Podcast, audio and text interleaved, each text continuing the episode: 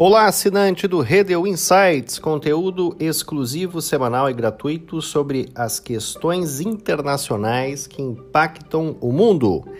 Eu sou César Redel e nessa semana gostaria de falar aí sobre as eleições que ocorreram na Alemanha.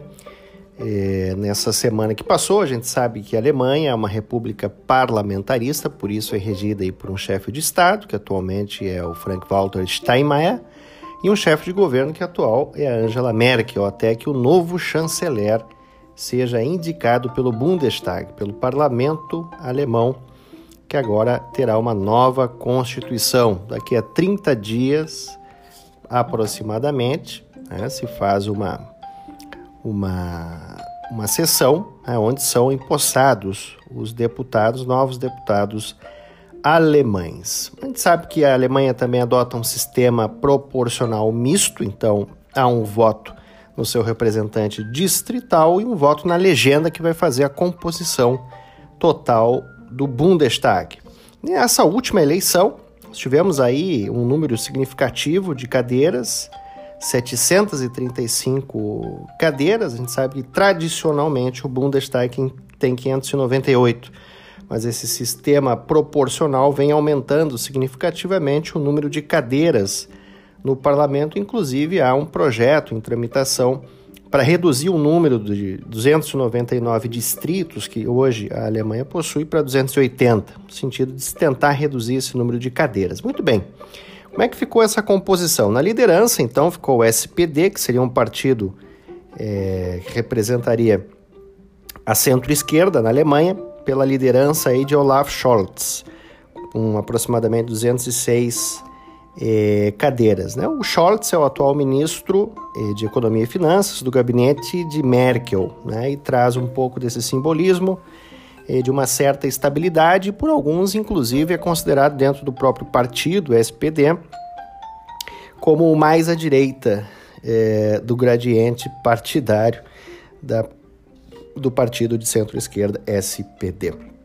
Em segundo lugar, então, e aqui chama atenção, né?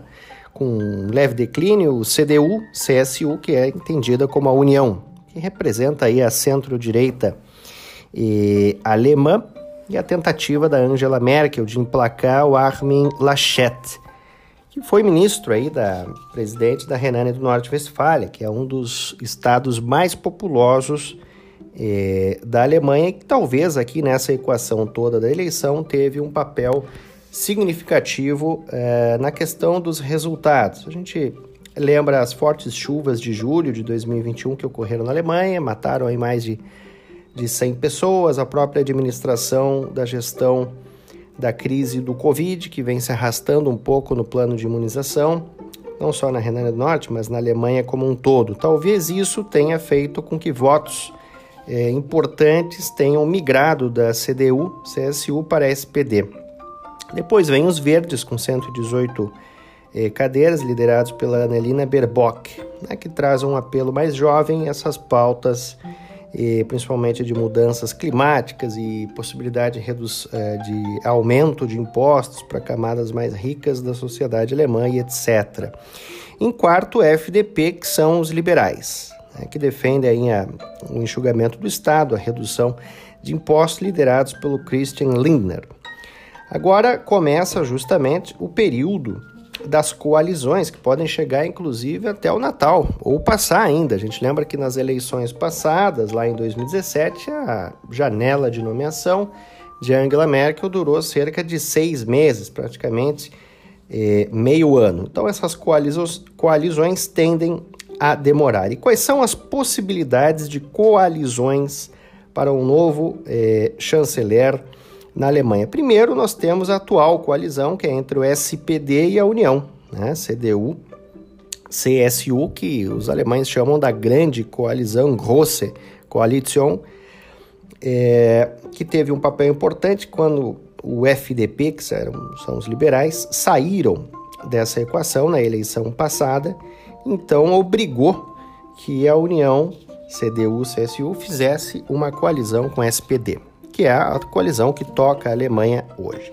Depois nós temos as duas possibilidades ainda de coalizões, uma que se chama de coalizão semáforo, e os alemães aqui são muito criativos, porque envolve as cores é, do SPD, que é vermelho, do FDP, que é amarelo, e dos verdes, é verde, né? Então, as cores é, de um semáforo. Ou a coalizão Jamaica, que carrega aí as cores da bandeira do país caribenho, o preto da União CDU-CSU, o amarelo do FDP e o verde. Então, acredito que é, para as próximas semanas o FDP e os verdes vão ter um papel importantíssimo, é, considerando que fora desta grande coalizão, de possibilidade de grande coalizão, é, só poderá haver coalizões aí com três partidos, no mínimo, para que se possa então formar aí as 368 cadeiras necessárias para a maioria e, consequentemente, para a indicação é, do novo chanceler. Corre é, por fora, aí, digamos assim, Olaf Scholz, é, que carrega essa bandeira da estabilidade e de uma certa responsabilidade fiscal, já é conhecido no governo Merkel como que é atual ministro. Agora, haverá uma pressão muito forte do partido também, da centro-esquerda, de buscar talvez identidades mais ideológicas Enquanto isso, Merkel é, e CDU, CSU vão tentar empurrar aí o Laschet, Armin Laschet, para que seja o novo é, chanceler da Alemanha.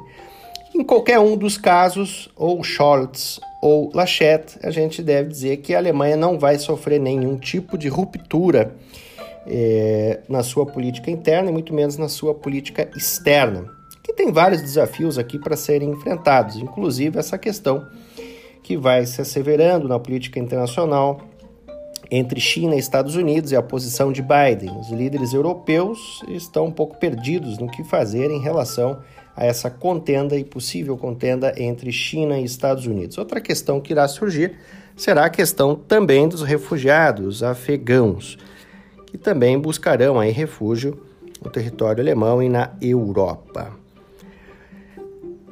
Nas relações com o Brasil, é importante a gente dizer, temos uma, uma relação muito boa com, com a Alemanha. Hoje, o Brasil é, talvez, na América Latina, o maior destino do investimento externo direto alemão, cerca de 110 bilhões de reais já investidos, mais 600 empresas atuando no Brasil, alemãs, e nós temos aí uma exportação uh, importante de commodities e importação de máquinas, equipamentos e químicos da Alemanha, o que gera uma balança comercial é, muito interessante também com aquele país.